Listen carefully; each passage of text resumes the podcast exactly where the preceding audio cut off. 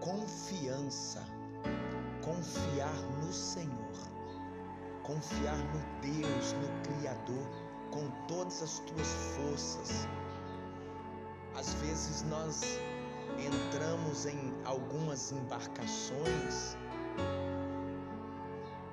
para viagens, para transportes, até mesmo avião. Não conhecemos o comandante, não conhecemos simplesmente entramos, sentamos e confiamos sem ao, ao mesmo conhecê-lo. Sem ao mesmo conhecê-lo, nós entramos em um avião e levantamos voo e confiamos, né? Dormimos durante o voo sem mesmo saber quem é o comandante. Por isso que devemos confiar no Senhor.